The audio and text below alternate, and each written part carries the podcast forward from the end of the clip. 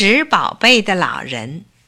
从前有位瘦瘦的老人，拖着一双破鞋子，背着一只大口袋，拎着一把长铁夹子，跟在一群小学生后面，活像捡破烂儿的。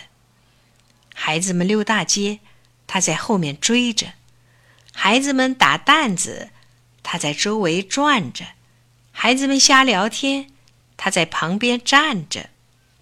有个孩子发火了：“喂，捡破烂的，你一直盯着我们，想干什么呀？”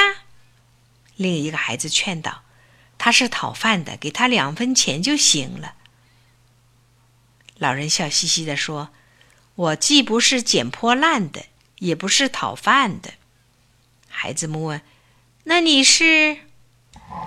老人说。我是拾宝贝的，孩子们大眼瞪小眼，互相看看，十分奇怪。